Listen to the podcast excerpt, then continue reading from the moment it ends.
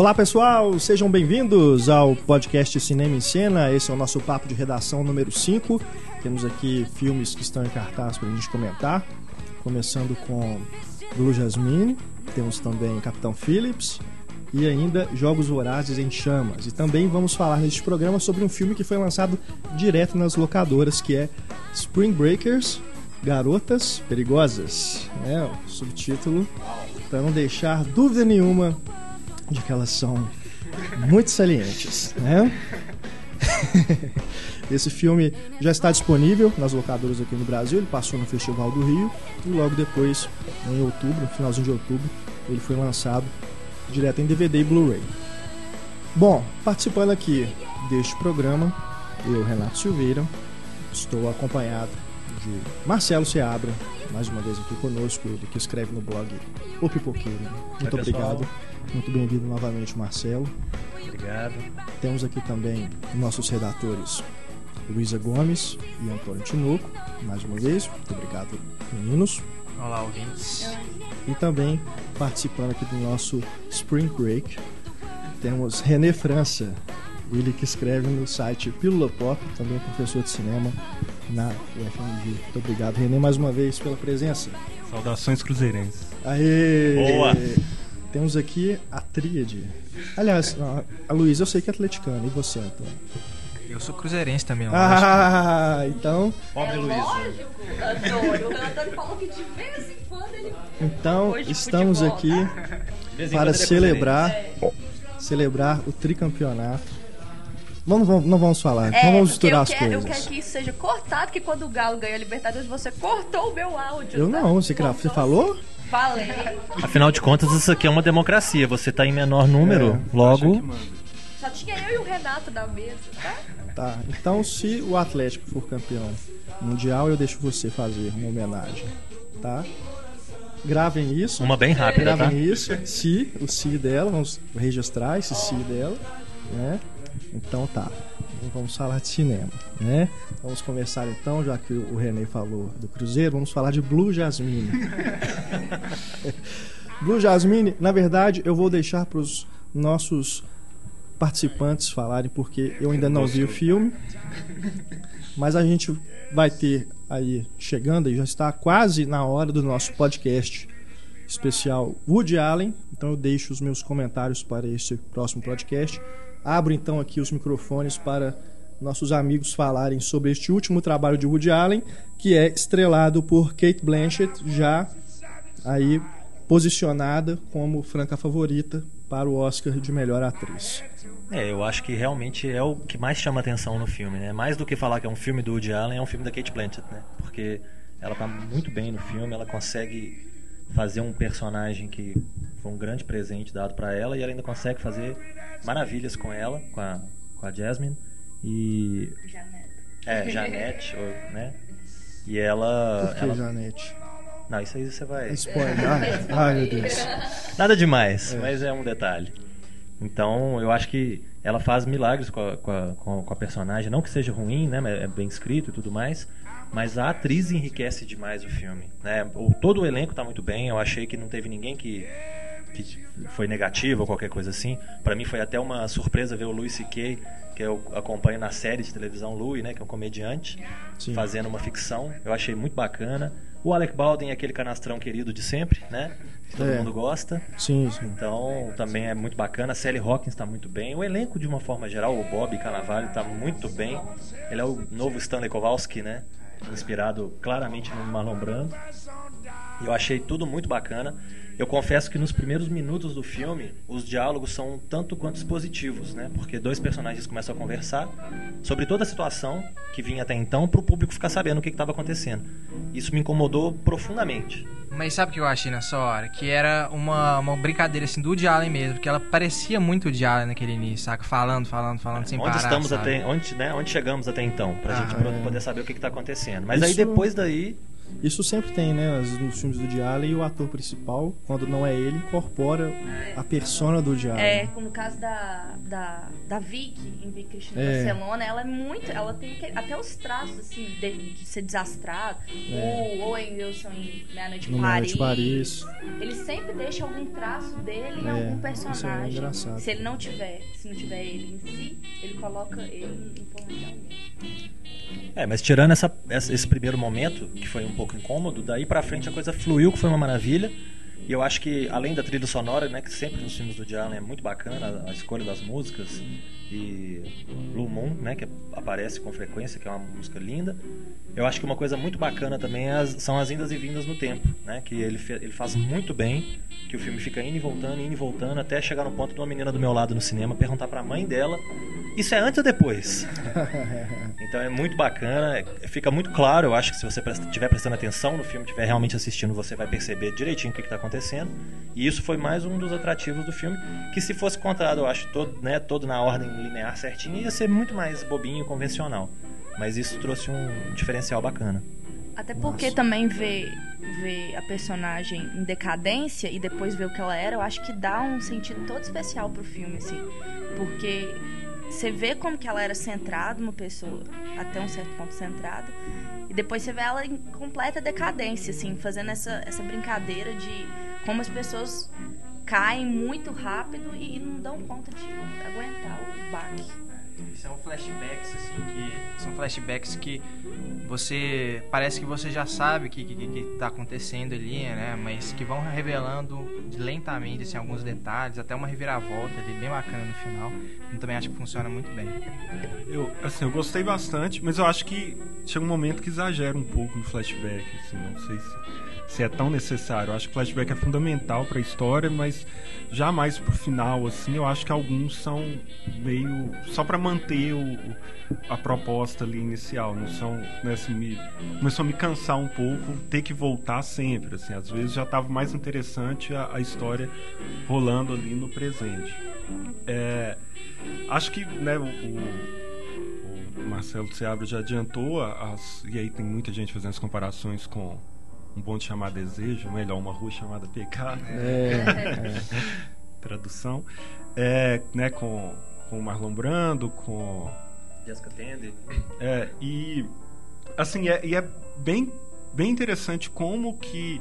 é, não sei se o Woody Allen pensou em outra atriz para o papel, mas como que a Kate Blanchett é fundamental para que, que a gente consiga acompanhar e se identificar com aquela personagem, que é uma personagem difícil, é uma pessoa.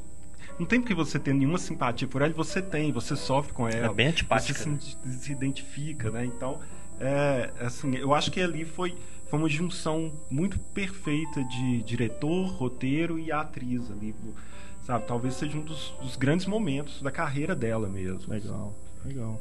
Agora, no, isso também aconteceu no Match Point, né? Dele meio que se inspirar num clássico literário, no caso Crime e Castigo, é, e isso transparecer na história, né? Do filme, apesar de não ser literalmente uma adaptação.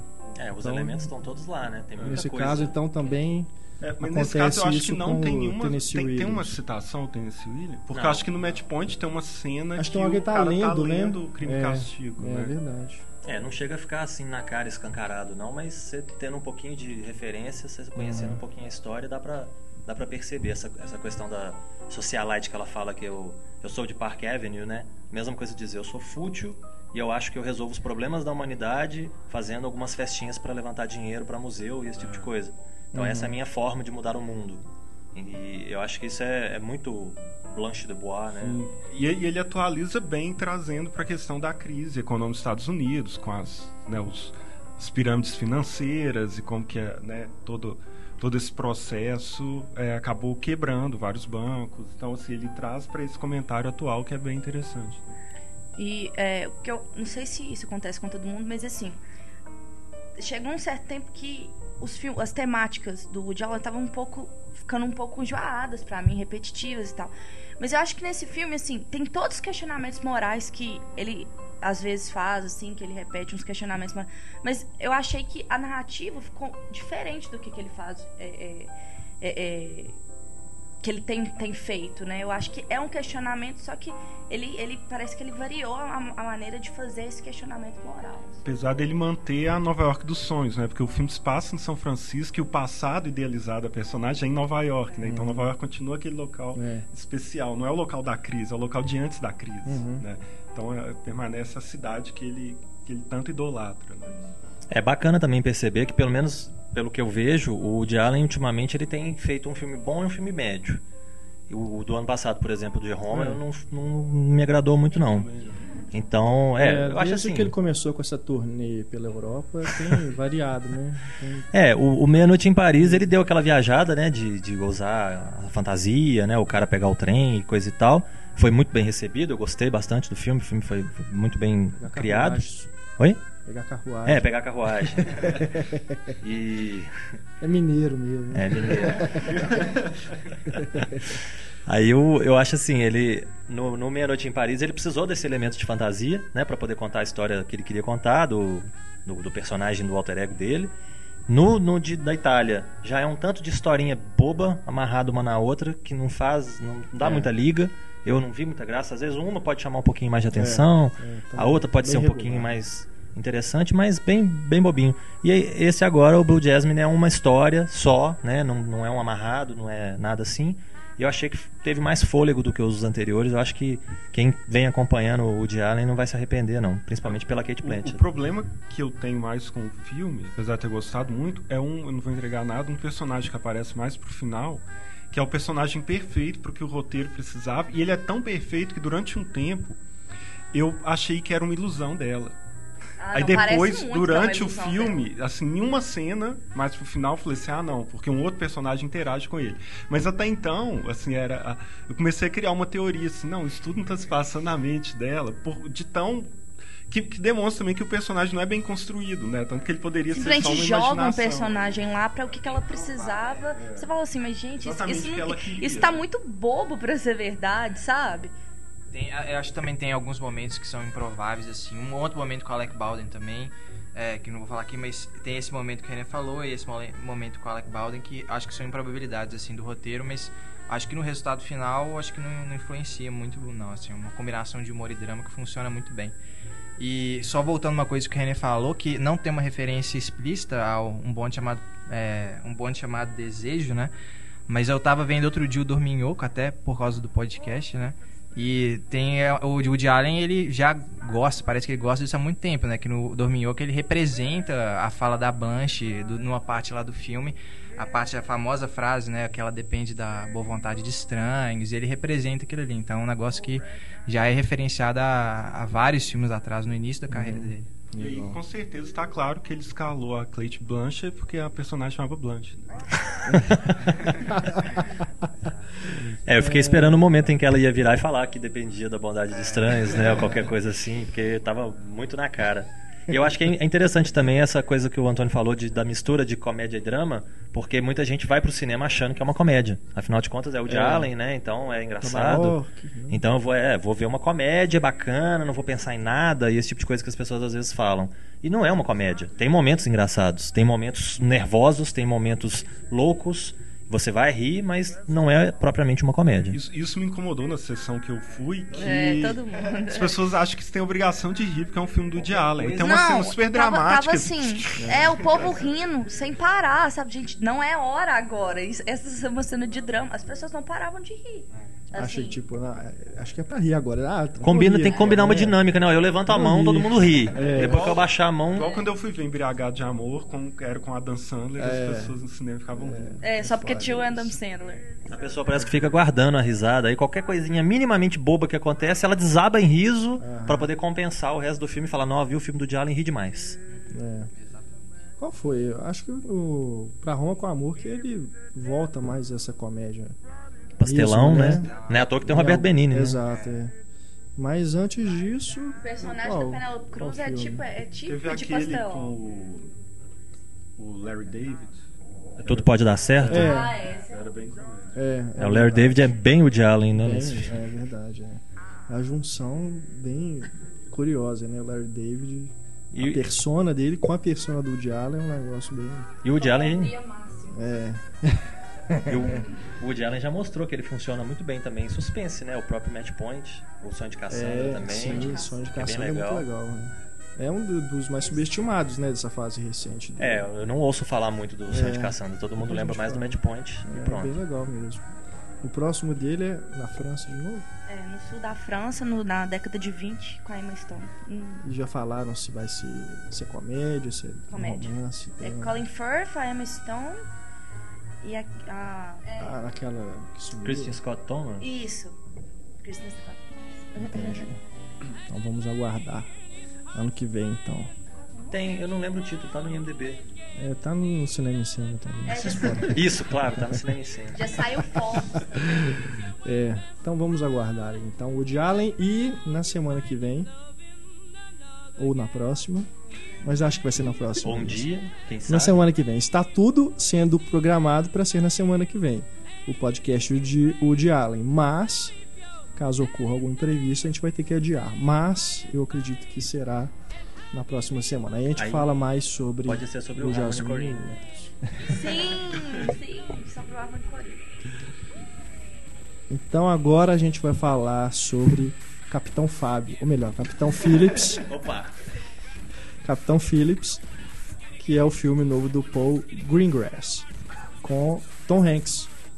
Finalmente Tom Hanks voltando a um papel que você fala. "E- Esse é o Tom Hanks que a gente do conhece. talento. É, né? e, e vai ser duplo esse ano, né? Porque também tem que ser o Mr. Banks. Ele é o Se ele vai Walt ser o. Walt Disney, estão falando que ele tá muito É. bom também. Walt, como é que é? Walt, Walt no- nos bastidores de Mary Poppins. Ah, sério que esse é o nome do... É o nome no Brasil. Walt Disney devia ter colocado. Se fosse no Cine Hollywood, né? É. O nome Walt seria. Walt Disney. Mas então, o Capitão Phillips, que é baseado numa história real Do Capitão Phillips. do Capitão Phillips, Em 2009. que foi s- sequestrado né, em alto mar por um grupo de piratas somalianos.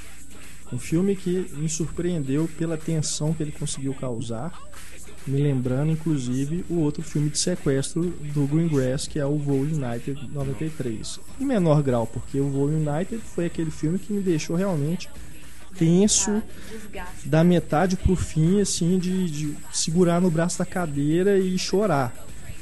Mas, ah, é lógico que a gente, a gente não fala spoilers aqui dos filmes que estão em cartaz, mas no Capitão Phillips também há momentos de tensão máxima.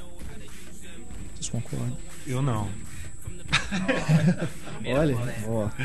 É, não, assim, eu gostei do filme, achei ótima a interpretação do Tom Hanks. Acho que é uma direção competente pro Greengrass, mas pra mim desses filmes dele mais tenso é o mais fraco, assim, eu não Mo- O momento que eu fiquei mais tenso foi na, in- na invasão, no ataque, primeiro ao navio, Sim. mais pro final, assim, quando Sim. vai resolver a situação. Não sei se porque eu já sabia a história, mas o voo do 11 de setembro eu também sabia a Também história sabia, e fiquei é. tenso, né? Eu achei que ele não segurou tanto a atenção dessa vez.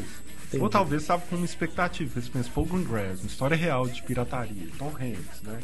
Já espera um tipo de coisa, assim, né? Meu sonho é o Paul Greengrass fazer um filme das, das- do dia 13 de junho, das manifestações de São Paulo, quando a polícia bateu em todo mundo na Avenida Paulista. tipo, Domingo Sangrento, assim. É, e aí eu achei que, assim, é uma história interessante, mas eu achei mais interessante do que propriamente tenso, assim. Eu não fiquei É.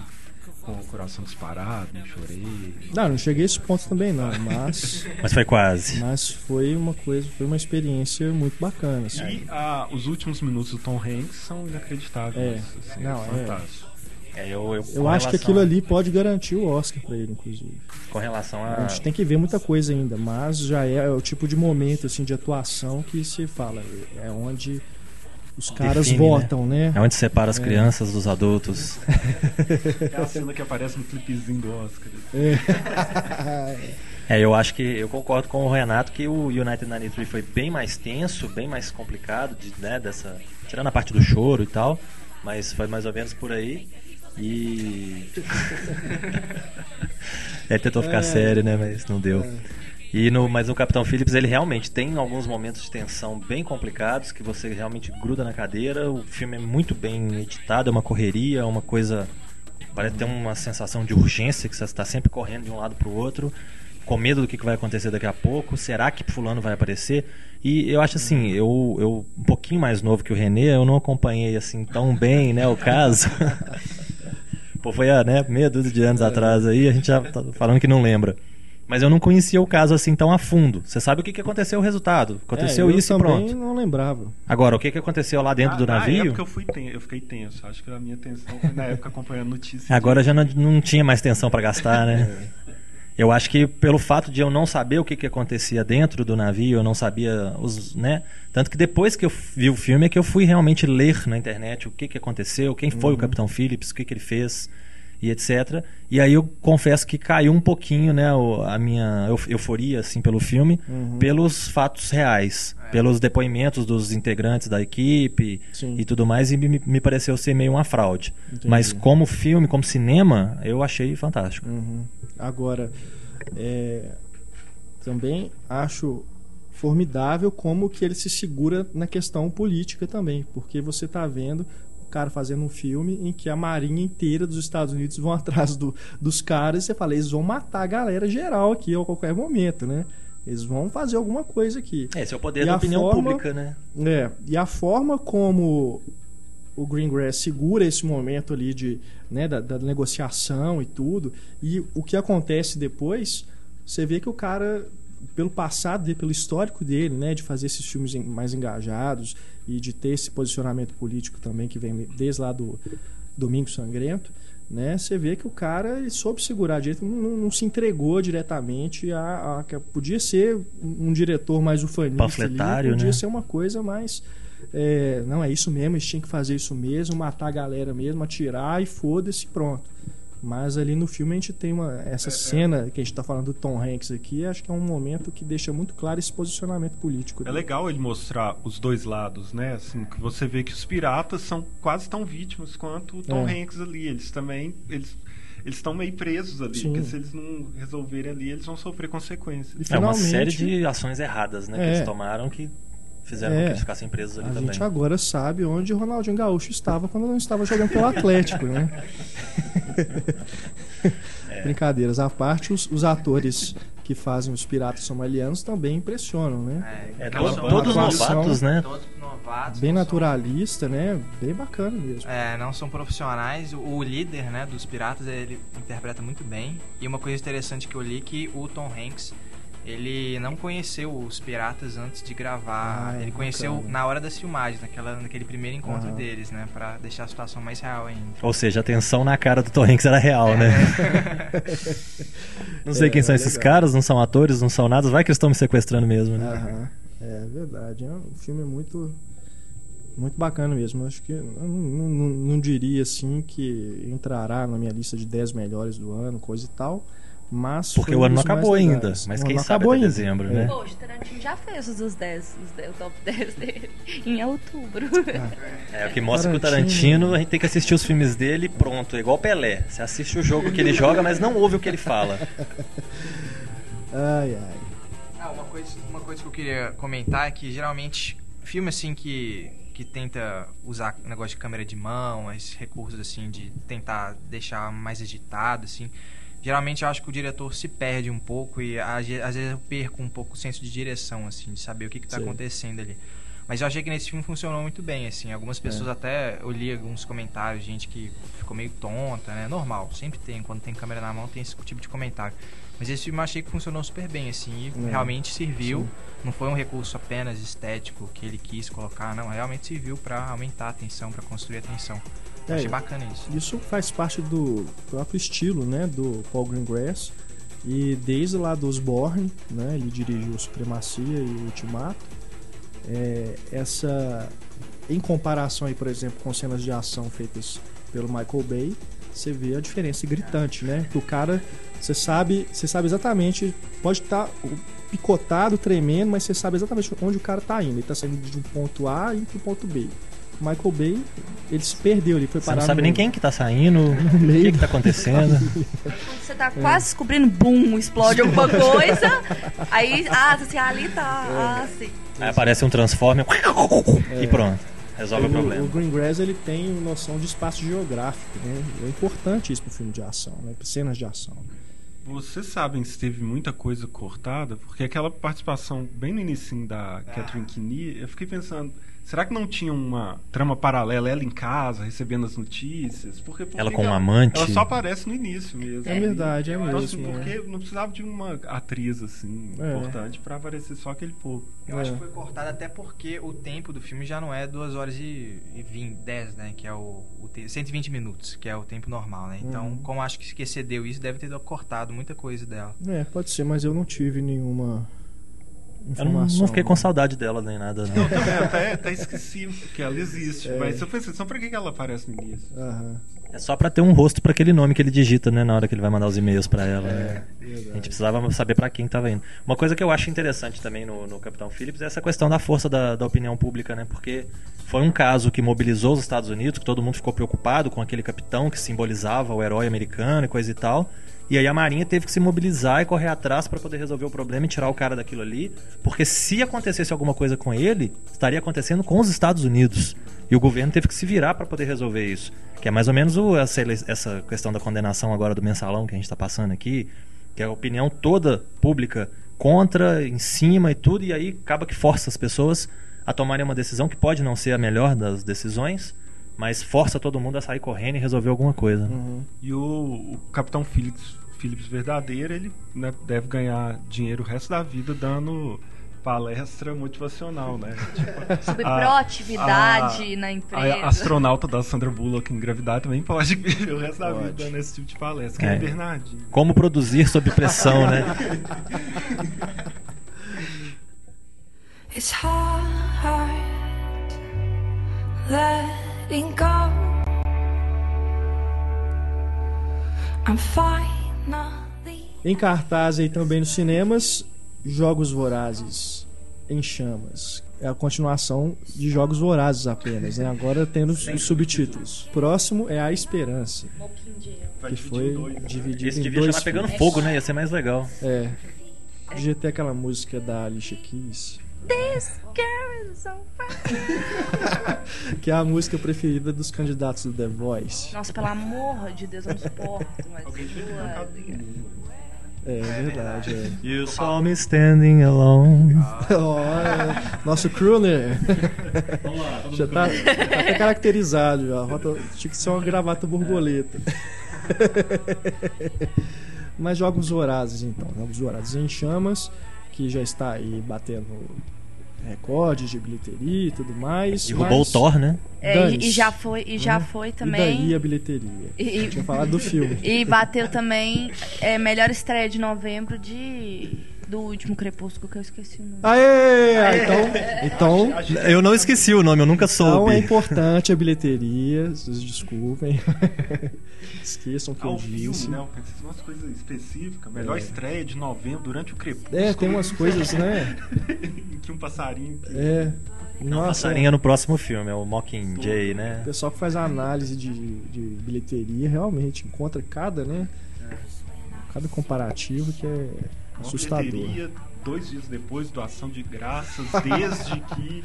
É, não sei o que. Né? É, eu vi gente ficando feliz porque não gostaram do Thor 2. Aí o Thor 2 tava, tava sendo até então recordista de bilheteria e Pois esse é. filme desbancou. Então o pessoal É. já ficou feliz porque, ah, não, não foi o Thor 2 que ganhou mais dinheiro. Ah, eu conheço. Mas é efeito Nossa. Vingadores. Todos os personagens Vingadores que tiver filme durante o tempo vão, vão fazer bilheterias que não tem nada a ver com o que o filme é. verdade. Mas então, o que, que vocês acharam de dessa continuação? Olha, depois que eu, que eu assisti o filme Os Jogos Vorazes 2, eu sempre achei que ia chamar Jogos Famintos, né? Ia ser legal, né? Eu- depois que eu vi os Jogos Vorazes 2, eu fui ver. A... Faz até sentido, pois o povo passando fome É, ali ué, você tá ali no né? meio matando galinha, sei lá que bicho que é, que tivesse, né? Parece até o Distrito 9. É, verdade. é. Eu achei assim que. Eu, ou eu tenho algum problema, ou as pessoas estavam valorizando demais o filme, porque eu não achei essa coisa toda que tava todo mundo primeiro? falando. O segundo. O segundo. Ah, o primeiro também, eu não vi graça Aham. nenhum, muita graça em nenhum dos dois. Eu acho que melhorou demais do, do, do- primeiro pro segundo. Eu acho que assim. Eu acho que é por causa da, da- da temática também. No primeiro fica meio assim, escondida essa temática da revolução. Você vê ali. Você vê ali é, é, algumas metáforas e tal da, da- da- de se rebelar contra o capital, né? Que é, que é feito assim de forma literal, o capital.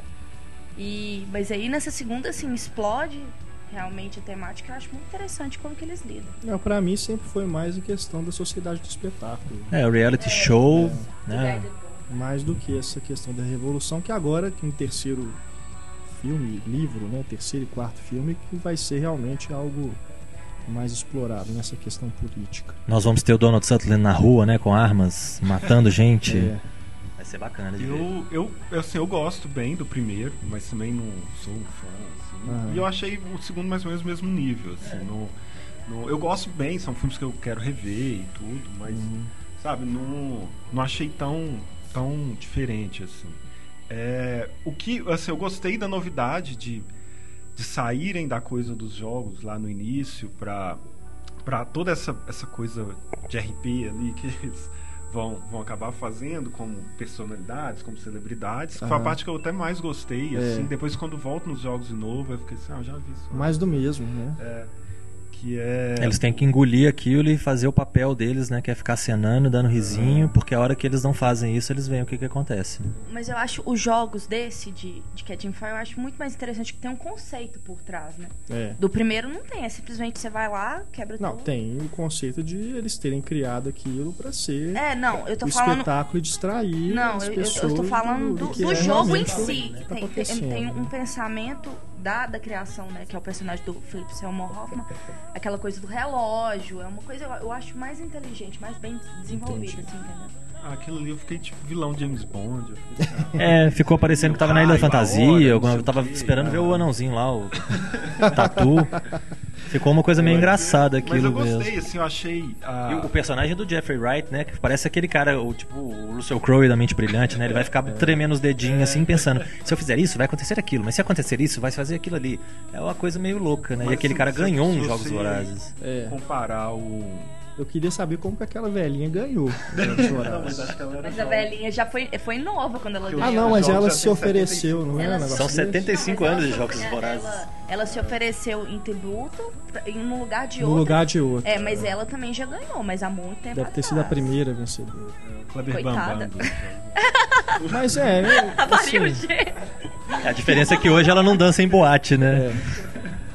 Mas independente disso, é, eu acho a personagem totalmente dispensável no filme. Ela só serve como peso pras costas É. do carinha que carrega ela, né? Precisava. Não, e, e- as pessoas davam risada daquilo na, na sessão que eu vi. É, assim, não, é, sempre tem. né?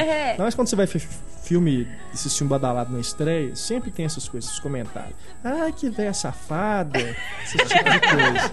Que mentirada, como diz o René. Aquela, Que mentirada, que É mentirada.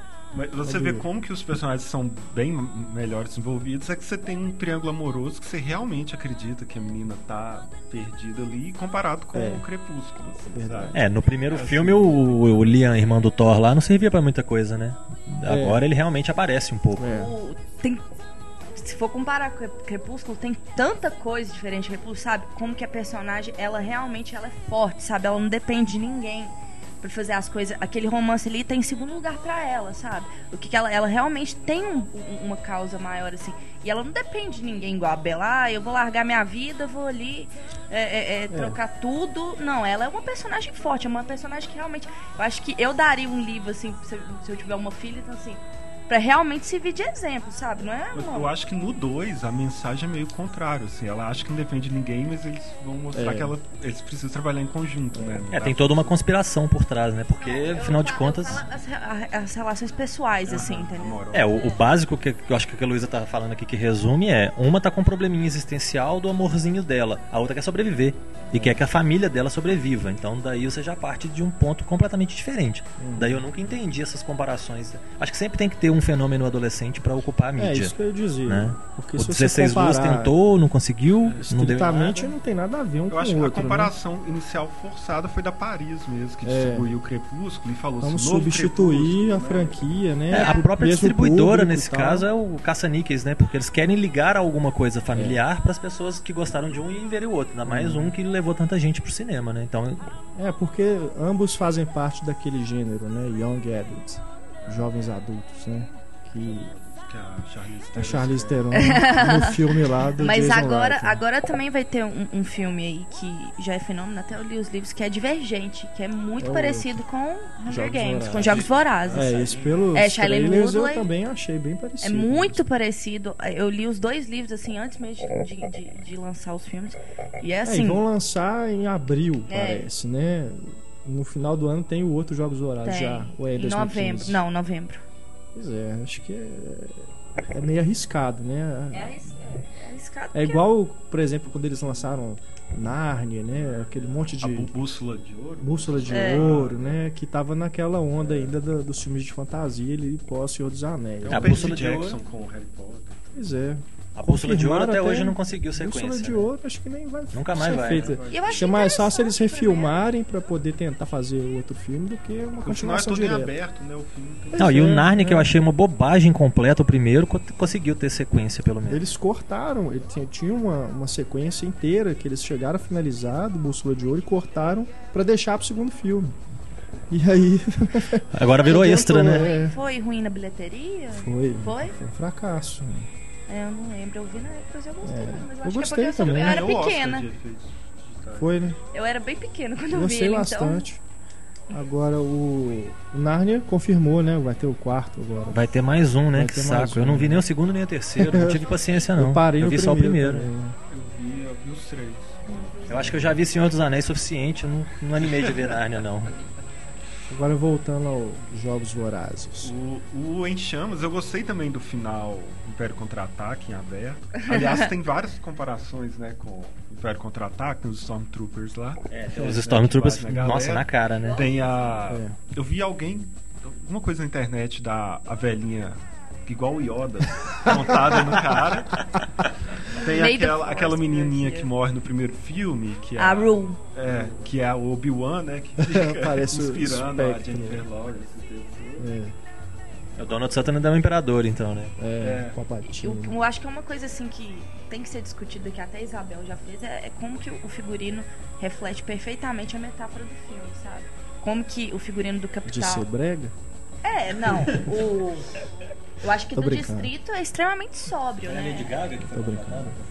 Não, o Alexander McQueen, o que, fe, o que fez do, do- da capital. Que Foi, foi o Pablo que falou que aquele início, quando eles vão, a, os câmeras vão pra, na casa da Jennifer. Lawrence, que é tipo como os personagens de um filme do Terry Gilliam caísse um pianista.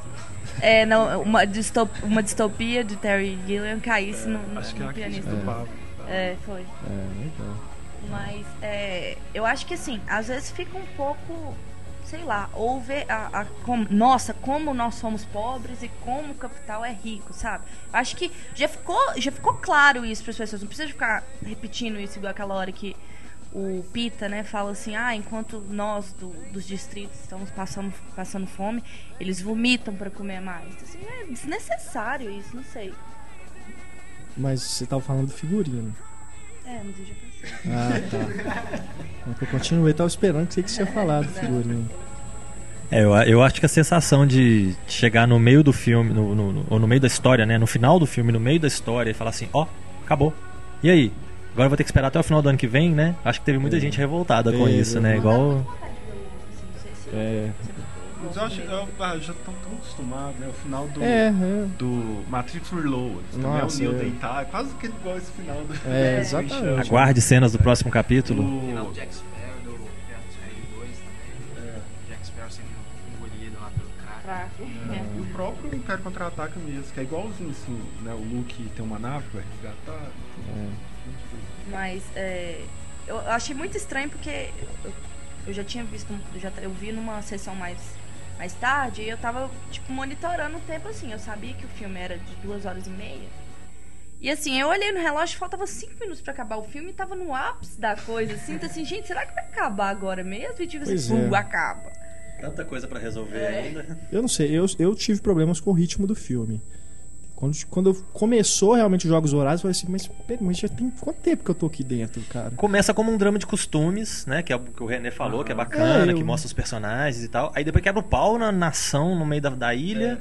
Aí dá uma. É, é, Sério, na hora que começaram- ritmo. E eu senti na sala também que eu tava, que as pessoas Ah. começaram a conversar depois que começaram os jogos. Aham. Quer dizer, isso também. Perdeu o interesse, Na né? minha sessão também. É. Mesma coisa. E o, o- na crítica do Pila, o Daniel. pessoas ficaram mais ele- inquietas Ele, teve a depois. impressão contrária. assim, eu até É? conversei com ele. Ele achou que o início foi cansativo e quando chegou nos jogos que, que ficou legal. Assim, sabe? Entendi. Eu achei o oposto. Ah, eu percebi a mesma coisa É. que você, que os jogos ficam mais, mais do mesmo, né? Mais modorrem, aquela Aham, coisa de, pois é. ah, um tanto de gente na ilha e tal. Pô, tava mais Você, ah, legal fazer antes. um Mas plano. eu acho fazer- que o que divide um, um, incidente com o Cena, né? Que é o personagem do Lenny Kravitz, eu acho que já dá uma balançada ali no que, que seria aqueles jogos pra ela, entendeu? Não, é, é. Não, sim, mas eu digo assim, o, É, o que a foi bem questão do gratuito, ritmo. inclusive, né? O, a questão com o Lenny Kravitz aí, né? Eu achei bem. Não acho que foi gratuito. Não acho. Eu acho que. que, que, que É, depois que de acontece lá na apresentação, eu meio que já esperava que fosse haver. Isso, e- não, algo, isso vai né? acontecer.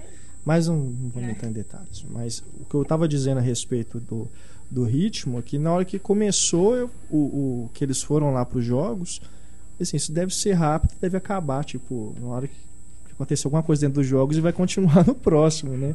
Mas não vai até o final ainda, né? tem uma, uma hora de filme, mais ou menos. Agora eu, eu senti justamente isso. Que parece que eles ficam ali naquela coisa do drama, nos diálogos, desenvolvendo aquilo tudo. E aí, na hora que cansa, assim, ah, vamos começar os jogos logo. E aí fica essa coisa mais do mesmo, aquela coisa que você já, que já viu no primeiro filme. Misturou água meio elefantes com o Eu Sou a Lenda, né? Por isso que eu gosto até. Eu gostei mais do primeiro filme do que desse. Por essas questões, entendeu? Acho que o filme ele me, me trouxe é, mais novidade do que esse. A questão toda da história aí, do- da- das questões políticas e tudo, honestamente eu não achei muita graça, não. Eu- até é. porque eu acho que tem até um- uma coisa meio. Voltando aí a comparação com o Crepúsculo. Mas aí eu vou falar spoiler, mas eu acho que acontece mais ou menos a mesma coisa que acontece no último filme, que você acontece uma coisa no filme que você se sente enganado o tempo todo, é, tava acontecendo aquilo, mas você não viu aquilo acontecendo. Pô, mas era pra Mas, acontecer enfim, aquilo do Não vou de falar exatamente o que, que é, mas eu tive a mesma sensação assim de É dizer, é, tive a mesma sensação assim de, pô, mas eu sabe, meio que um a perna em Mas o- eu, eu tive essa sensação, mas até antes, que aí eu acho que é um problema, deve ser. Eu não li o livro, mas deve, né, a história é. Vou a dizer fonte apenas o literária. seguinte, só para concluir. Eu queria ter visto o que não foi mostrado. A história que estava acontecendo nos bastidores. É, mas aí nós estamos no mesmo papel de determinados personagens, né? Não, é porque o, o, livro é em primeira pessoa, né? Então você não tem uma noção do que, que acontece naquele bastidor, porque você não sabe o que, que tá acontecendo, Pois é. entendeu? Então só se ela inventasse uma Mas parte é do roteiro. justamente por isso, é, que dá essa sensação. Tipo, então, É não porque a precisava a ter visto Katniss- nada disso. A aqui é, foi- nossa, é nosso, nosso norte no filme, né? Pois é. Então, É, se fosse pra contar o que estava acontecendo que a gente não viu, ia precisar do Paul Greengrass, né? É que, porque assim, no, no início do filme eles estão usando toda uma estratégia pra fazer um tanto de coisa ali, que aí você Uhum. acha, ah, que legal, isso que vai. Aí de repente o cara fala assim, não. Vou mandar todo mundo pros jogos, sabe? Mas por que eu tô vendo isso até agora? Cansei desses É, caras, vou mandar todo mundo se jogos. ferrar no meio da É, floresta mano. lá, se matem. por eles, sabe? Exato. E no, na sinopse, né? É lógico que a gente não pode se guiar por sinopse sempre.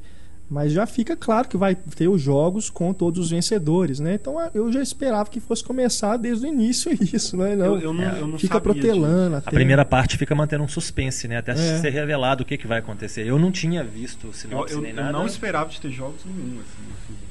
É, É, do jeito que a coisa anda, com 40 minutos de filme, tá aquela, aquele drama de costumes, aquela coisa, eu falei assim, não, vai ficar nisso, né? Vai ser uma história de Uhum. É. Charles Dickens adaptada, né? é, pra, quem, Mas- pra quem lê o livro, sim, assim, sim. tudo é extremamente. Porque ele é muito fiel ao livro. Muito fiel mesmo. É, e aí é outra coisa chata de ir no cinema que é as pessoas que leram o livro e ficam comentando. Ah lá, ele vai fazer não sei o quê. É, pelo Nossa, amor agora de ele vai beijar ela, vai beijar o Rita. É, que saco. Mas o. Agora o Pita precisa de uma escada. Você tem que- por né, favor, mas dê uma escada pro assim, Pita. Você tem que ir na semana seguinte, porque todo mundo que leu o Tem livro que já ser, foi. né? exatamente. Nossa, mas Nossa, eu, eu fui na pré-estreia e do foi assim, foi assim. É. Eu ouvi só metade do filme, o resto tudo eu me guiei pelas legendas. Uhum. Mas isso de saber- gritava, esgoelava. Isso de saber detalhes da trama também é um mal de trabalhar no cinema em cena, porque a gente acompanha as notícias de É. sempre. Querendo ou e- não, você fica sabendo de certas Aí coisas. quando a Diana Malone foi contratada, você já sabia que, que ela era uma das vencedoras. Quando o, o menino lá também, o Finnick, né? É, o Sam Clefin. na hora que apareceu no filme, as meninas dentro do cinema começaram a be- Oh, gritar, mas como? eu, eu, eu espernear. guardei, mas... Enfim. mas assim... Ah, quando a Jennifer Lawrence apareceu, eu dei um gritinho também, mas eu me segurei. Mas é, enfim, os Jogos Vorazes, então, caminhando aí para o terceiro filme, vamos que é a última que morre, né? A Esperança. Talvez por isso seja o nome, né? Do, do terceiro. E do quarto, né? Parte 1, parte 2. É, Tem isso da, da segunda parte, você sabe que o personagem principal vai estar no outro filme, né? Então não- também você não fica tenso que, nossa, vai É, não vão matar a morrer, menina, vai né? morrer só no É. último, né? Ah, mas isso é uma tendência também entre best-seller, né? Foi assim com Crepúsculo, foi assim com Harry Potter, eles querem aumentar a bilheteria. do Só Game of Thrones, qualquer momento, pra morrer alguém. É, Game Pois of é, Thrones. É, um isso aí problema. complicado. Igual o Hobbit também dividido em três partes, ah, mas esse aí é outro E polêmica. Family Guy também, mas isso é outra polêmica. Nossa, Não, o cachorro, não me né? lembra disso, por favor. sério? O cachorro. Você não sabia? Cara, eu li hoje no Oh, jornal o Metro. Eu chorei demais, é, Meu sério. Deus. E eu achei que fosse Sério? alguém, algum artista envolvido. Não, Não, morreu o Brian, não sei o quê. assim, velho? Depois que eu fui ver era o cachorro. Como assim mataram o Chamar a vida de Brian, né? É. A morte ele de vai Brian. voltar, né? Pior que Vidas Secas. É da baleia? da baleia? Putz. É, foi, foi um Oh, momento mas foi assim, triste. foi um baque pra mim, eu não tô brincando. É. Porque ele é o meu personagem favorito de Family Guy, velho. Tem que ver, sabe? Foi tipo Marley e eu. Ele foi atropelado. Foi tipo a saída do Charlie Sheen do Two and a Half Men. Cara. Momento dramático. Mas vamos falar de coisas boas. Garotas de biquíni. Uhul! Garotas de biquíni que foram inclusive capa Toca da carreira do refrigerante. cinema. Estamos falando de Spring E antes de Breakers. começar a falar, hoje saiu o top 10 da carreira do cinema do ano de 2013. Eles já viram todos os filmes do ano. Não sei. É. têm um DeLorean voador. É, é, são E- igual Tarantino. E Spring Breakers ficou em segundo lugar. É. Não, foi um ano fraco então. hein? Mas Será que não chegaram os filmes na França? as É. garotas perigosas de Harmony Corine. Agora é a hora. Agora é a hora porque esse é um filme que, inclusive, alguns ouvintes, é, quando eu disse no Twitter que esse seria um dos filmes que a gente comentaria, falaram, né? Mas que escolha curiosa e tudo. Então eu quero que primeiro Luísa Gomes, que desde que entrou pra nossa equipe fala deste filme, Eu acho até que o programa todo devia ter sido sobre isso. né? Eu também acho, eu concordo plenamente. Luísa Gomes que fez inclusive um trabalho para a faculdade corrigido por René França sobre Spring Breakers. Foi relido ontem. Ela Não vamos então, falar nos comentários sobre começa falando, por favor, Luísa Gomes. Spring Breakers é um filme do Harmony Corine, né? Que é a primeira grande produção dele, que ele, ele, ele sempre fez. Ele sempre fez é, produções menores, dependentes e tal. Aí a, a Quais primeira... são outros filmes do Harmony Corine? Porque esse foi o primeiro que eu assisti. Então, ele Mas fez. ele é um diretor que vem sendo cultuado aí, né? É, tem muita gente que não gosta do que, que ele faz, assim como foi Spring Breakers. Tem muita gente que não. Ou não entende, ou então simplesmente não, não tem. Não tem afeição nenhuma. Mas tem Gumo, Pode ser que é, que é, ruim também. é, Não, mas, É, mas a história do não interrompeu. É, mas interrompendo assim, é, eu, eu só adiantando um pouco, assim, é, eu também vi Spring Breaks, mas realmente essa, esses filmes que você tá comentando agora que realmente parecem interessantes, assim, que realmente parecem alguma coisa que ele ousa, que é o Gumo, que é, chama Vida Sem Destino, né? Aqui foi a tradução, e o Trash Hunters. e Mr. Lonely. E Mr. Lonely. Ah, sim. Herzog, né? É. Ó. E Ele- ele... foi o roteirista de Kids. The Kids, né? Do Larry Clark. E é ele fez essa parceria com a N24, né? E a Annapurna, que são duas, duas produtoras aí que estão crescendo agora. Fizeram um Bling Ring da Sofia Coppola. Que inclusive são filmes que poderiam fazer uma sessão dupla. Spring Breakers e Bling Ring. que é. Botar as meninas do Bling Ring de biquíni, né? É. E então, não é um orçamento muito grande, mas é um filme que tem James Franco. Tem James Franco, tem Vanessa tem Hudgens. Vanessa Hudgens, Tem Selena Gomez, tem Selena Ashley Gomez. Benzo. E tem a Rachel Corino, que é colocada lá, porque é isso. Não, não acho que é colocada Não, lá porque é ela- esposa não, do é- Harmony Corino. Eu Ela é acho que ela- atriz, é, né? Ela coube, né? Ela é, É. bonita e ela aceita ficar pelada. é, ela fica peladona. É, o amor à arte nesse caso foi o amor à arte do marido, né? Que precisava de ter público, então vou tirar a roupa lá, né? Mas aí, é, eu acho que, assim, pra mim foi o melhor filme do ano. Não o melhor filme do ano, o melhor não, porque eu achei Django o melhor. Mas eu acho que foi o melhor filme do ano porque, assim, é um retrato muito fiel, eu acho, que do que, que é a, a juventude contemporânea, assim. Eu, eu sou parte da juventude contemporânea. Então, Então, Você é jovem. calma. eu acho que até Quantos agora eu não vou poder falar nada, velho. Tudo que eu vou falar, eu vou todo mundo vai rir. calma. Você faz parte da juventude contemporânea. Do. Tira não, é porque isso, você então. falou. Não, porque você falou que o filme faz um retrato bem fiel da juventude contemporânea. E você faz parte dela. Logo, você se identifica com as personagens do filme? Em alguns momentos, sim. E, e é justamente isso que eu vou fazer, que é o, que é, o- que é o questionamento moral que o filme faz. Certo. Eu acho que hoje em dia, tipo assim, tem esse questionamento. Não tem mais isso do que é certo, do que é errado, sabe? Acho que isso ficou lá na época da Guerra Fria, da juventude daquela época. Que é justamente o trabalho que eu faço no. no que, que o René corrigiu, que eu, eu, eu Recorrigido. é, recorrigir. que É. faz uma, uma comparação entre Juventude Transviada e Clube dos Cinco Spring Breakers. Que são. Não, não estou falando da, da, da qualidade do filme, sim da representação da juventude. Que assim, o, o, o- tem até uma hora que a, que a personagem da Selena Gomes faz, né? Que é o, a Feita, ela fala assim. Que elas são presas, eu acho que isso não é, não é spoiler, porque fala na, na sinopse. É. E ela fala assim, ué, mas se eu tô me divertindo, por que eu fui presa? Então, sabe, faz esse questionamento. Não existe mais o certo e errado. Existe o que me convém e o que não me convém. Certo. Entendeu? E como que al- alguns atos meio brutos ficam um pouco banal, assim. Quantas vezes a gente vê hoje uma um adolescente chegando numa escola matando todo mundo porque sofreu bullying, sabe? Como que as, as ações, às vezes elas, elas ficam um pouco banais. Eu acho engraçado, assim, como que dá pra perceber isso. Na hora do, do assalto, é, você tem a visão de quem tá dentro do carro, né? Que é aquilo, aquilo dali pra elas. É só estão fazendo uma arrecadação pra ir, não é? Não é você não tá traumatizando Pra ir uma pra pessoa. festa, é, né? pra ir pro Spring Week. Você não, tá, você não tá traumatizando uma pessoa. Você simplesmente tá ali porque você acha que é certo, Tá. que te convém e que não tem mais essa distinção do que é certo e errado. Só contextualizando então, o Spring Break é como se fosse uma festa na praia, que as pessoas vão pra ficar bebendo, usando droga, dançando. Carnaval. O oposto É. dela, né? Semana do saco cheio. Então, é, eu não tenho muito conhecimento de quando que acontece isso nos Estados Unidos, mas enfim, é, é um fim de semana, Abril. É na época Não, é tá uma semana. É um uma feriado. semana, É uma como semana. se fosse um, um feriadão. É, Prolongado. é, é quando começa a primavera e tem essa, tipo, aquele nosso feriado que a gente tem em outubro. É o que eles têm lá, porque lá é trocado o ano letivo, né? Sim. Então, eu acho que assim, da- desde a primeira, da primeira, da primeira tomada, assim, que é uma cena é como se fosse um trailer, né, numa, numa numa praia lá da Flórida e assim, eu acho interessante como que ele mostra o que que a libertinagem faz, né, com a pessoa.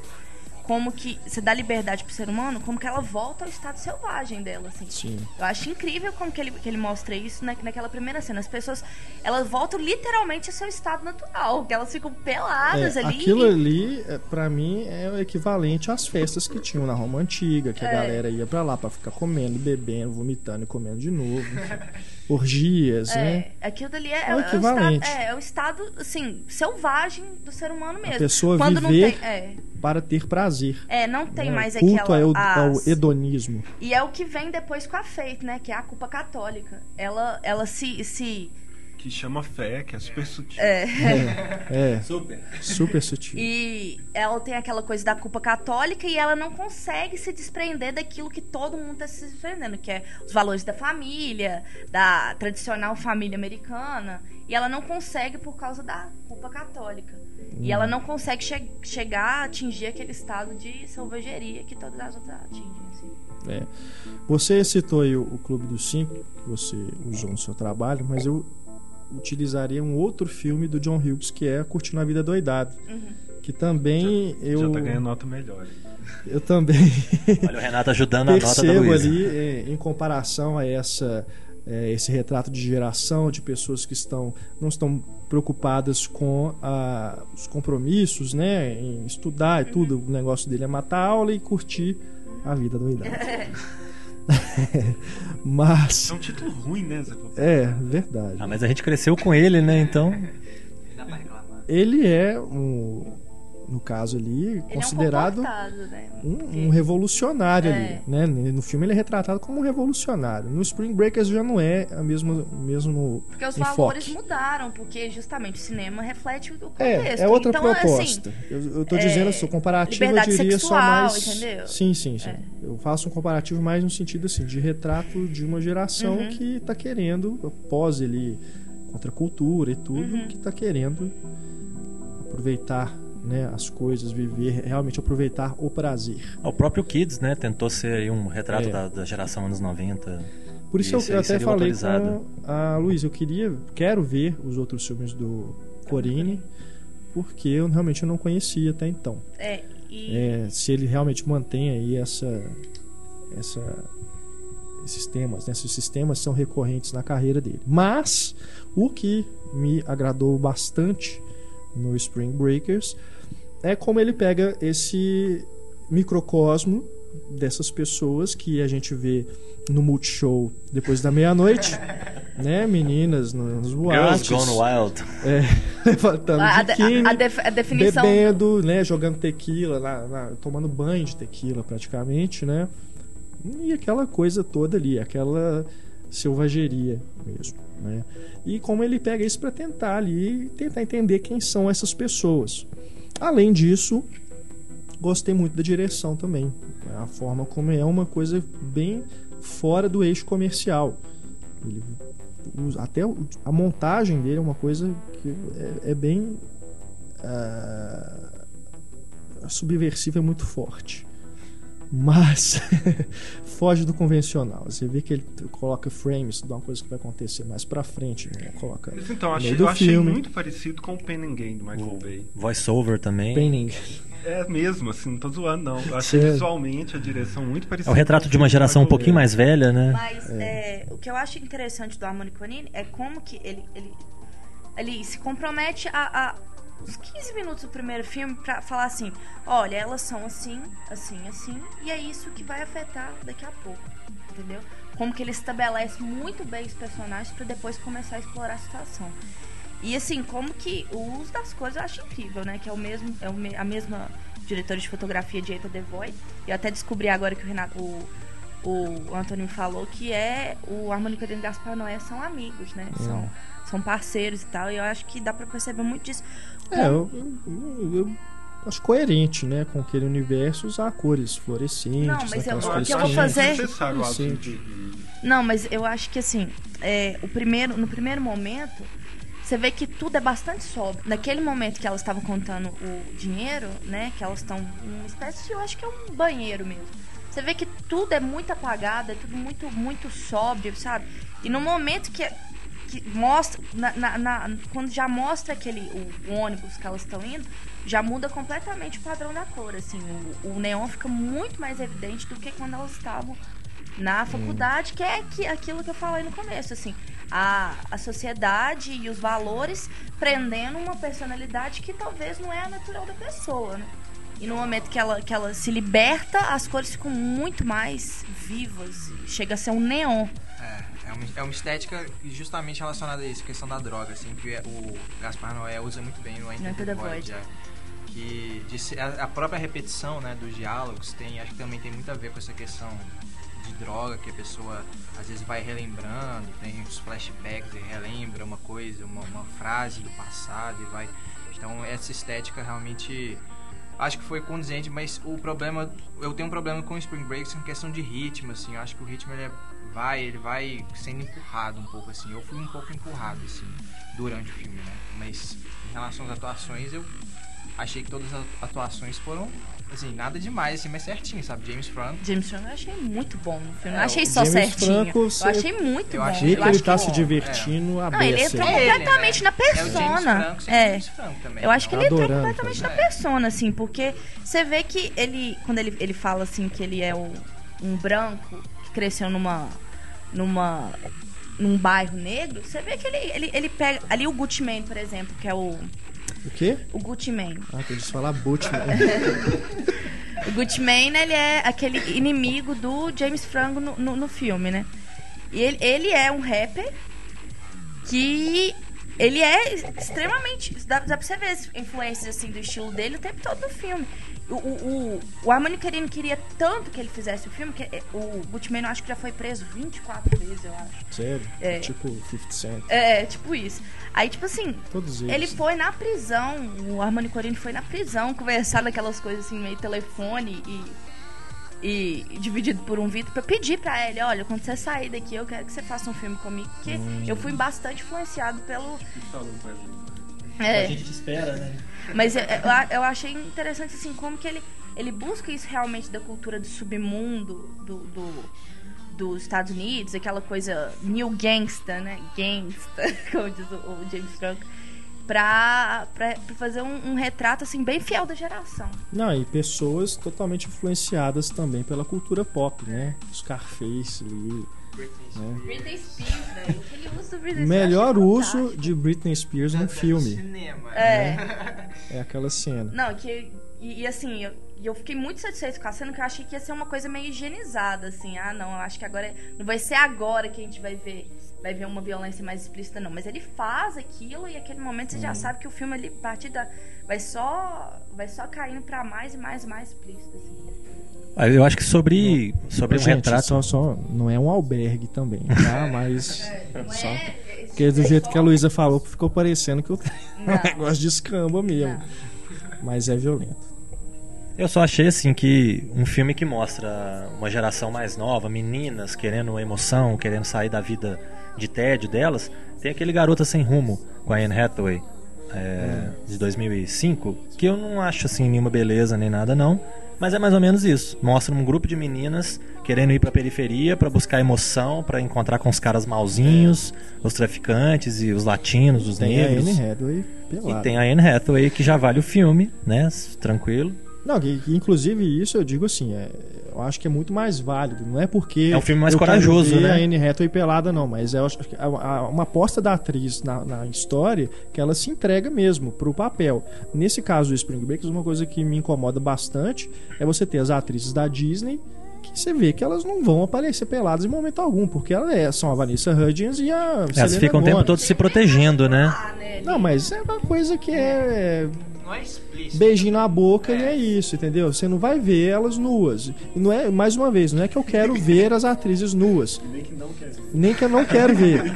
Mas pro papel, se você colocasse ali então duas atrizes desconhecidas do grande público, como é o caso da mulher dele, que é a Rachel. Corrine, ela topa fazer, porque ela não vai ter pudor nenhum, ela não vai ter o pudor de, de ah, vou manchar a minha imagem como né, a popstar, não sei o que.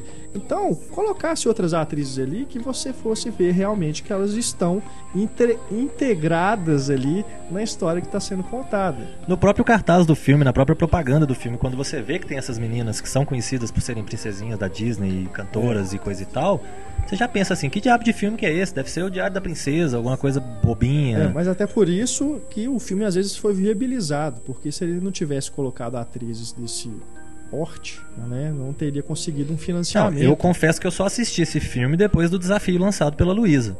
Porque ela falou tanto que não, era um filme bacana e tal. As pessoas têm um preconceito gigante com o filme. Ah, não, Vanessa Hudgens, Selena Gomez, não vou ver o filme. Mas eu acho que é justamente elas tentando falar assim: olha, a gente não é mais aquilo.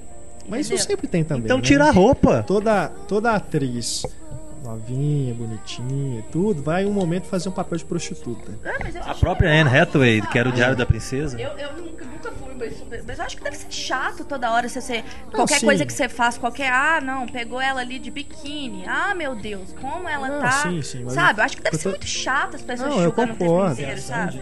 Concordo, E assim- mas, mas eu, eu digo assim, o caso das duas que eu tô falando é porque eu acho que é muito mais. O cara, foi- o diretor foi lá, ofereceu o papel pra elas, mas pensando também nisso, entendeu? É, Nós temos que ter duas atrizes conhecidas aqui gente ter maior, a gente tem um que chamariz. alguma coisa entendeu? chamar. Agora, du- Enfim. duas coisas que eu queria comentar aqui antes do final. É, Uma coisa que eu li muito nas críticas que falaram bem do filme, que eu acho que eu deveria falar porque eu concordo muito, como que o filme tem Não algumas coisas.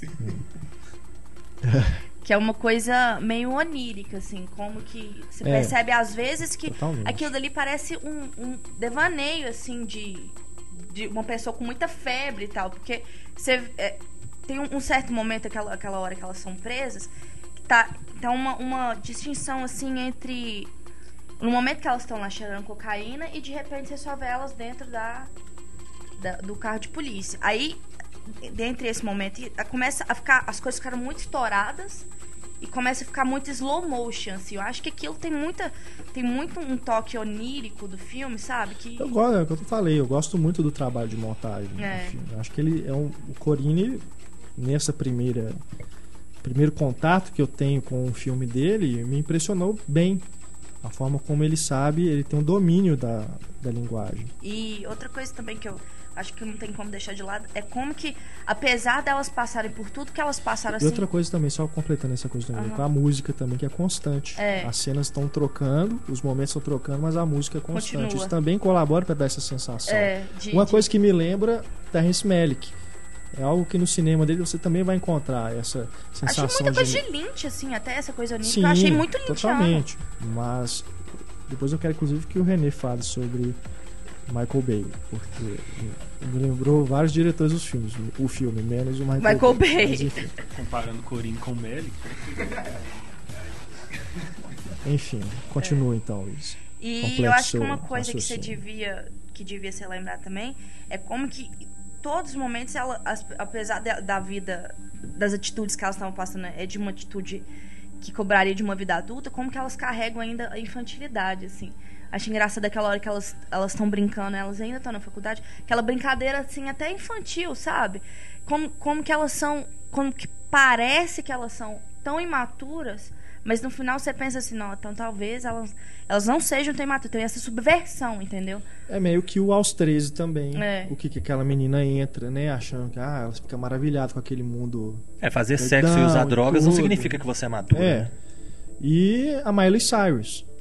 É um filme que é da geração dessa menina, né? Apesar do que, o caso dela, eu já acho que é mu- muito mais marketing do que realmente ela pirou cabeção É. e saiu fazendo lou- Ela precisava de loucuras, dar uma né? renovada na imagem É, dela. acho que é tudo ali fabricado. Mas é um exemplo desse, dessa geração que quer despirocar para poder sentir a vida, né? Como se tivesse de saco cheio de tudo e quer, vamos viver, né? Vamos, ai, vamos viver no- vamos voltar ali para uma, uma uma uma vibe hippie, né? De viver só de, de, de usar droga e cantar e ficar no campo pulando. Aquele momento paraísos artificiais, né? De ir É. pra uma, pra uma rave É. no meio da praia, ficar lá dois dias, três dias louco, depois voltar pra realidade. É, é um filme que me lembrou também, Não, assim, pelo, e- pelo uso do- da, daquela do coisa neon, da rave, até do né? neon, né? É, Mas um pouco. ele, ele, ele deixa isso Paraísos explícito. artificiais é, É, é artificial. É. É, ele deixa essa, essa coisa da infantilidade como, como que ele, ele pensa realmente. Você falou, ele tem um domínio da linguagem. Porque até na mochila, aquela, aquela mochila delas, assim, aquela mochila de bichinho, sabe? E. e- é, dá meio coisa.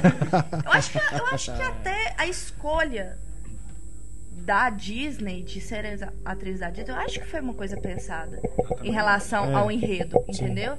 Pensar assim, olha, que que é a mesma gera... é a mesma geração. É a mesma geração que a Selena Gomes e elas cresceram É. dentro dessa geração. Então é meio que é é um ponto assim de partida pra vida adulta. Entendeu? Eu acho que com as loucuras do Justin Bieber atual. é, É. Que também acho que é fabricado também, igual ao Miley Cyrus. Mas eu acho assim que ele, que ele faz um estudo, um estudo de personagem, um estudo de geração, que daqui a alguns anos vocês vão ver que vai ser, vai ser valorizado esse estudo de que Não, ele fez hoje. Eu aposto também. Eu gostei muito do filme mesmo, sério. É, eu queria propor um- uma pauta para os comentários aí, que vocês podem escrever na página, que eu acho que é uma discussão produtiva. Ao invés de ficar mandando o povo ouvir outro podcast de outro site, né? Não, É- pode mandar também, não tem problema nenhum, mas escutem o Cinema em Cena também. É que o Renato gosta de Spring Breakers e não gosta de Gravidade. Então eu proponho uma sessão dupla, vá, assista Gravidade, assista Spring Breakers e pense aí qual que é É, melhor. Batalha começando em 3, 2. Ele não tá sozinho, tá, gente? Ó. Eu também gosto muito mais de Spring Breaks do que de E Gravidade. Encontro Explosivo também, o Renato gosta muito. Primeiro, É, eu Então- nunca disse que eu não gosto de Eu gravidade. já ouvi o Renato falando tanto isso, por favor. Mas cê- para de falar que o Renato Você não gosta, mais gosta de, de você gravidade. gosta mais de Spring Breaks ou de Com Gravidade? certeza eu gosto mais de Spring Breakers. Uou! Mas, lógico, são filmes totalmente diferentes. Não, mas a né? gente não tá comparando isso, não tá falando do seu mau gosto. Mas, mas é, com certeza eu tive, eu passei um, tive uma experiência mais produtiva assistindo Spring Breakers do que a Gravidade, que inclusive eu vi duas vezes e as duas vezes pra mim foi a mesma coisa. a E não tinha nenhuma menina de biquíni, né? E Não tinha nenhuma menina de biquíni. É, Renato. ela ainda cai na água e tá com aquele, aquela roupa horrorosa, enfim. Renato, não que a- melhor chefe, gente. Não Gosto que merecesse também, né? eu não, não gostaria de ver a Sandra Bullock de biquíni, mas enfim. O comentário aqui agora, vocês estão percebendo que já tem mais nada a ver. né? Entrou, entrou na esfera pessoal. Não, eu quero- A gente tá só falando bobagem agora, mas eu quero que o René fale sobre Spring Breakers, porque eu fiquei curioso realmente, você ter lembrado de Michael Bay. Você viu o filme mais Vi, recente dele? vi, vi. Eu achei visualmente muito parecido. É, que é um filme mais contido do Michael Bay, ou seja, a piração de outros diretores, né? É, eu achei até que eu não, é eu não coisa. gostei Falar muito. um filme contido do Michael Bay já é uma coisa. Como é que, que chama? Porque ele mudou, era Sorry Glória, depois foi Sem Dor, Sem que é Dor, Dor e Ganho. Dor e Ganho, mudou os títulos. né? É, não inicialmente não. seria Suave Glória. É, que eu não gostei muito, mas eu achei até que depois fiquei vendo Spring Breaks e achei que esse filme do Michael Bay é melhor por não se levar a sério. Eu acho que o Spring Breaks, ao se levar muito a sério, assim, né, de uma coisa pesada, eu acho que é um, um filme que paga de moderno, mas é no fundo extremamente conservador.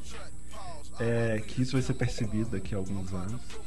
É, que, porque ele tem um julgamento moral muito forte, me lembrou filmes que passavam pra mim na sétima série, quando eu fazia aula de ensino religioso no Dom Silvério. Tipo assim, não vão pro carnaval, não vão, porque olha o que vai acontecer, as drogas, o sexo, blá, blá. sabe? Eu acho que tem um dedo muito Só forte. faltou uma ali. menina Mas grávida, eu né, com barrigão. final, Não, no não, não, eu, eu vão vou discordar É, disso porque, no caso, elas estão mexendo com criminosos. Não é eu, eu acho Não, não, mas antes de Elas mexer estão com criminosos, o início é todo assim. Ah, elas estão indo pra. pe- Tanto que assim. Eu não acho que elas se elas foi, não é é, usam a luz azul quando elas estão de boa, aí quando elas vão conversar que vão pro Spring Break, a luz é vermelha do inferno, sabe? Aí isso já. Aí eu fico assim, ah, Entendi. então tá. Aí Aí a personagem chama Fé. Vai do céu Aí eu começo, Ah, aí é começa, ridículo, aí uma das concordo. coisas que eu mais odeio em filme é a pessoa roubar um carro, colocar fogo e ficar vendo o carro pegando fogo contra a luz. aí tem, tem lá o carro pegando fogo. Aí nadando na praia, tudo dourado, como se fosse paradisíaco, mas o inferno vem depois. E aí tem umas coisas, igual no final, vou falar no final que ninguém vai ver esse filme, é que tem um tiroteio e tem um personagem lá que fica na banheira. Ele não escutou o tiroteio no, no quintal da casa dele, sabe? Assim, Não, mas isso é por questionar. Existem vários furos em todos os filmes, mas é um, é, é um furo que precisa pra narrativa dar É, certo. isso, eu, Não, isso eu Eu também acho não que me pra mim eu não, não comprei mesmo o filme. Assim. Até É. porque, nesse momento da cena, a gente não tá escutando É, o a som ambiente. onírica do filme, eu acho que A é gente tá coisa escutando meio- só. É, o filme tá sem o som ambiente, só com É a só tá trilha música, você sonora. não tem nem noção do que Ah, mas tá Então, de tiro eu ouço, repente- da minha casa dá pra ouvir de longe. viu? De repente, o cara tá na banheira com o som no talo e não tá sabendo de nada que tá acontecendo lá assim, de fora. Assim, Eu não tá sei se esse questionamento, sabe? altera alguma coisa É, Não, mas eu, eu mim- entendo que, que tenha te incomodado, mas é, realmente É. pra mim não, não foi um, um fator. E, e assim, eu fiquei. a questão da faith. Né? Essa realmente é ridícula. né? E assim, eu entendo todo o questionamento, toda a crítica que ele tá fazendo, mas eu acho que é, é excessivo. Assim, o filme é todo Sim. excessivo. Eu acho que é proposital, ele tá querendo chutar a porta mesmo. Uhum.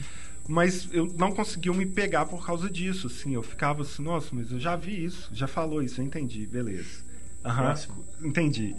Sabe, assim, é, é assim, no início eu achei mais interessante, no início, que até me lembrou um pouco a, a, a ideia de uma noite de crimes. É assim, nós temos uma semana pra pirar e o resto a gente fica lá de boa, assim, certinho, segue tudo. E aí, cê- aí isso eu achei interessante. Aí depois começa o. Sabe, assim, toda aí a, a, a associação direta que acaba sendo feita dos excessos com as drogas e o crime, né? E, e- e isso tem que ser punido de alguma forma. Mas no final elas não são punidas. Eu também Isso não é a acho. coisa, eu, eu- eu discordo final- disso, de que há realmente uma sensação de que elas estão pecando e têm que ser punidas. É, eu não. Sei lá, eu gosto. Não, Mas eu senti um- eu acho que eu-. Quando o filme acabou, eu senti um pouco esse negócio de conservadorismo, assim. Mais ou menos na medida do shame, assim. Nas devidas proporções lógicas. Mas, Você me por- fala o Steve McQueen. Isso, Uhum. shame do Steve McQueen. De ser, de ser um pouco conservador, assim, de... O problema do Spring Breakers, de... Acho que a mensagem final, assim, a proposta final, justamente disso que ela tá falando, de fazer esse julgamento, assim, de daquelas pessoas que estavam ali, sabe? De fazer um julgamento do Michael Fassbender no Shame também. Sim, tipo assim. eu, eu realmente eu não, eu não- não enxergo que o filme faça um julgamento. Sabe, eu, eu, Não. eu, procuro, eu acho que eu ele não dá procuro- espaço pra gente ter outra, outro julgamento. Mas eu acho que. Mas isso Porque assim, tem gente que É faz, isso inverte, que eu falei, entendeu? sabe? Assim, a, a- impressão que ele me passa é que ali não tem certo e errado. Ali tem o que me convém e o que não convém. Eu não, eu, não, eu, não, eu não senti essa coisa maniqueísta no filme. Não sei se eu. Talvez eu, eu vi superficialmente, mas. É o, que, é o que eu falei, eu acho que as pessoas estão se metendo com. Elas estão entrando num lugar que vai ser difícil delas saírem. Eu Acho que isso é, é- E ela sai. Ó, é meio óbvio até. Se Eu- você, se você vai entrar no, numa boca de fumo subir na, na favela, você, você tem que estar consciente de que Mas aquilo. por que, que Ah, elas entraram? vi. Pois é, porque elas não Porque elas estão conscientes. É, entendeu? elas, elas viram reféns da situação em Mas não é certo todo momento mundo também. que entrou né? Tanto que a Fate saiu. É, mas eu não Depois- sei, a depois forma a- a- como, a- como depois a sabe Rachel como é colocado? Ela foi salva pela é, fé. é cansa... Nossa, Não, mas assim, a Rachel aí fica sai, ela lá entendeu? assim, vovó, é vovó, vovó. É vovô. Meu Deus. Eu queria que todas elas morressem. De overdose, de tiro, sabe? Eu falei, só eu morro. Mas não aí, tô aí aconteceu, isso, aconteceu o julgamento. Ah, não, vocês, vocês transaram, vocês Não, usaram eu queria que elas então morressem no agora filme. Eu queria que elas Quando- morressem no filme acabar. Quando começou, eu achei que era um pouco Thelma e Louise. Eu achei que elas iam morrer no final. Tipo, ó, vocês não podiam ter feito o que vocês fizeram. Morram. Mas é, E o também- Ele fala que elas simplesmente vão embora como se nada tivesse acontecido. Lá, assim, agora eu concordo, acho que James Franco tá ótimo. Eu acho que a ideia é boa, mas eu fiquei assim, vendo o filme falando assim. Pô, eu acho que o James Franco tá ótimo, igual ele tá ótimo, né? O fim, igual ele tá ótimo nos outros É, o filmes mesmo, todos é que o ele mesmo fez. papel. É, ele é ele, com um negocinho no dente, mas ele é ele. Se divertindo, a achando cena bom. lá do Look at My Shit eu acho muito boa, Sim. sabe? Eu acho muito boa mesmo. como que ele é o mais infantil de todos? A cena da Britney não me pegou também. Nossa. ah, não. A cena do. Da Britney. Eu prefiro a cena da Madonna do Cães de Aluguel. Oh, mas é, é incrível como que ele é o mais infantil, assim, e ele, ele que se julgava tão. É, tem uma hora que ele vira pra eles e fala: Encontrei minhas almas gêmeas. É, não, e aquela hora que ele começa a, a tocar três patinhos voltaram, sabe? Uhum. Ele começa a cantar, ele é infantil, ele é bobo, É o que sabe? eu acho do filme. E, e o que é, e, e é como que é estranho, como que elas parecem maduras perto de um cara que já viveu de tudo, entendeu? Eu, o- acho legal essa subversão também. Elas parecerem maduras é uma coisa que dá discussão também, né? É, porque madura de biquíni com uma É. máscara rosa com um unicórnio na testa, né? Ó, resumindo a minha visão, eu não falei muito ainda sobre Spring Breakers. Exagerado e pretencioso. Aí, o, o Daniel Oliveira, não o ator do Pila Pop, ele, ele gostou muito, assim, ele É, adorou. É, mas pro seu azar, ele não sou eu.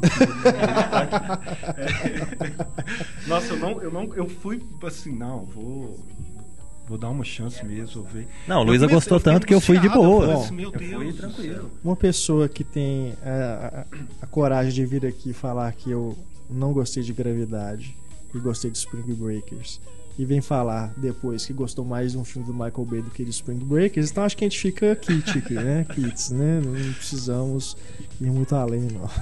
Eu gostei mais de Gatsby do que de Gravidade. Pronto, falei. Mas, mas olha, olha pra você ver, pela aí já- já lógica. tá começando. Pela lógica, eu gostei mais do Michael Bay do que eu gostei de Spring- Spring Breakers. É. E, e você gostou mais de Spring Breakers que Gravidade. Ou seja, no seu raciocínio, o de Michael Bay é melhor que Gravidade. Nó, caso encerrado. Então vamos ficando por aqui no podcast Cinema e Cena.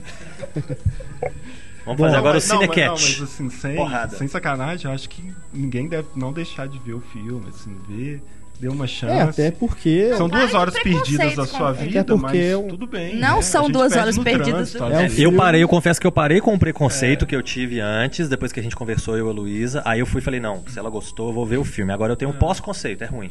É, eu também. Então, Não, mas, mas mas até vale a porque pena. é um assim, filme melhor que do que foi- ficar duas horas sendo torturado. É, duas horas. cortando as unhas. Vendo gravidade pela segunda, terceira, quarta vez, enfim. E chorando, né? Mas Eu, eu chorei as três vezes que eu. Eu não chorei em Mas- Spring Break. eu acho que vale a pena, Tem gente que chora com principalmente. Greengrass, então vai Vou te. Eu acho que já dá pra encerrar, né, Renato? Mas o filme vale a pena, inclusive porque passou batido, né? Passou batido. É um filme que não tem justificativa nenhuma de ter passado de, ter, batido. de não ter passado no Eu cinema. Perto de tantas coisas que são exibidas no cinema aí, é um filme que valeria a pena ser mais é, é visto. porque ele fracassou, não? Não, Não sei. Porque eu acho que é a mesma lógica- bilheteria. Eu acho que é a mesma lógica ou falta de lógica de Scott Pilgrim não ter sido lançado nos cinemas direito aqui. Não foi sim. Ele se passou, foi só no Rio de Janeiro, foi a mesma coisa. Passou no Festival do Rio, ficou em cartaz uma, duas semanas e depois saiu E na locadora. baixou, né? Todo- É. e, e- e passou em Veneza o filme, foi, foi na, na exibição é, Qual oficial filme? de Veneza, o Spring Break. E- Passou em Cannes também, não? em- Não, Cannes não. Veneza? Veneza e Toronto. É porque se passasse em Cannes, ele ganha a palma de ouro. Brincando. Tô só querendo fazer uma provocação idiota e infantil, porque eu entrei na onda do René. Não, não. Vejam o filme aí e comentem, né? É, o espaço tá Vamos ver aberto aí, bem democrático. Mas por favor, É. vocês querem julgar o filme? Veja, tá? Não fica falando, nossa, mas esse filme tem a Selena Gomes.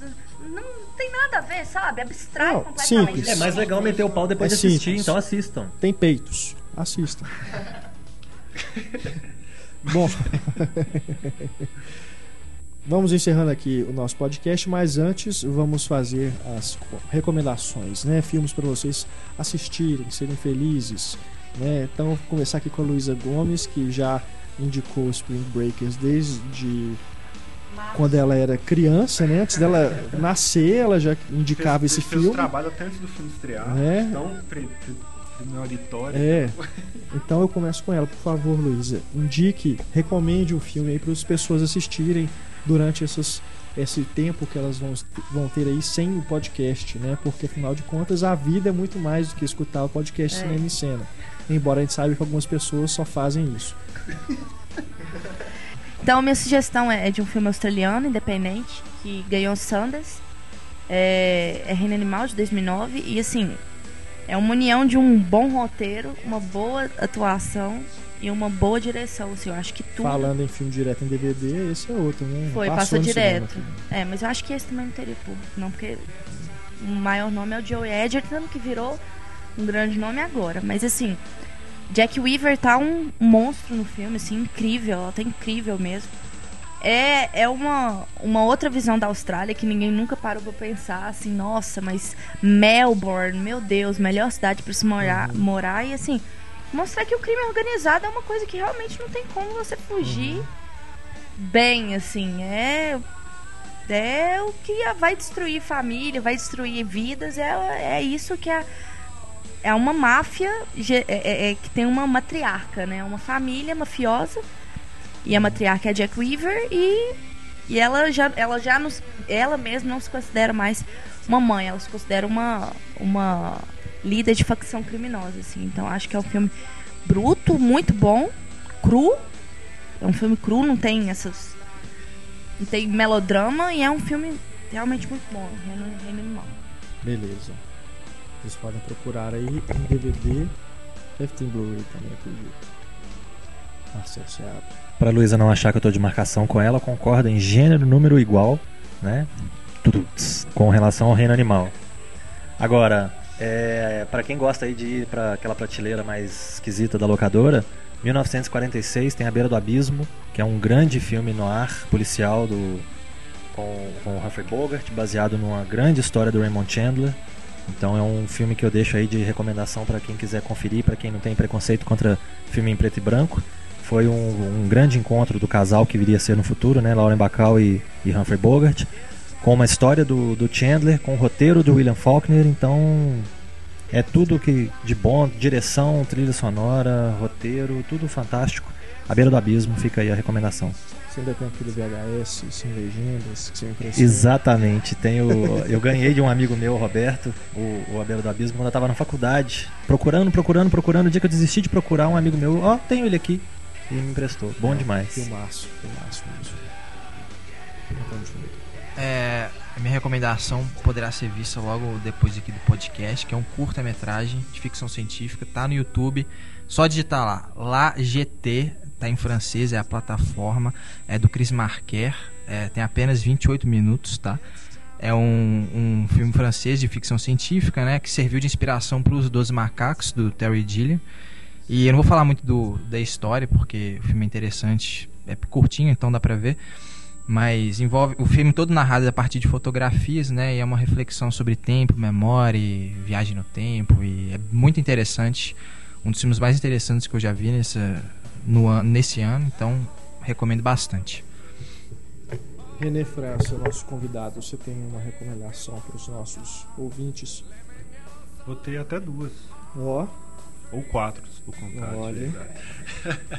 é, uma rapidinha que eu acho que muita gente já conhece, que é o Battle Royale, já aproveitando os Jogos Vorazes aí, que é a versão Bacana. extremada, né? Uma produção japonesa, de bem antes do- dos Jogos Vorazes. Então acho que quem gosta de Jogos Vorazes, mas não conhece esse filme, vale a pena buscar, procurar. E uma é o, o- a trilogia Mad Max em Blu-ray, que eu assisti recentemente, e a imagem tá sensacional, assim, o som. E é muito legal rever esses filmes tanto tempo depois. Né, eu tinha o 3 muito, muito forte na memória, né, e ver como que o 1 é bom, o 2 é muito bom e o 3 é horrível, né? E aí você destrói sua memória de infância, porque é muito infantil, talvez por isso eu gostava, né? E eu ficava vendo também, pensando como que meus pais me deixavam ver Tina esses filmes. Turner né? Então acho que, é, que vale a pena, assim. Apesar do 3 ser, ser fraquinho, os outros dois filmes vale a pena assistir em Blu-ray. A Luísa podia cantar a música, né, da Tina Turner. Não.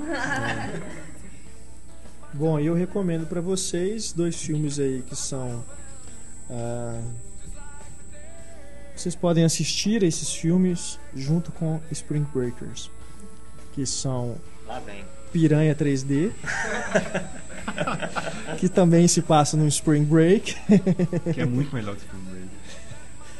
Não, não. Não. Eu quase concordo, mas não. Mas é um filme que é aquela coisa idiota, mas divertida, né? É, e claro, você tem que ver em 3D para você poder apreciar todas as Todos os talentos. os talentos ali envolvidos. A continuação Embora- foi lançada aqui, não. Pois é, eu não sei A se continuação já passa na. TV a cabo direto, eu já vi várias É, né? vezes. Várias vezes. Quer dizer, passando, né? Tá vendo? Entregou, tá vendo? É. É igual a gente vê Silvio Santos, né? Você vê só um É. pouquinho e muda. É.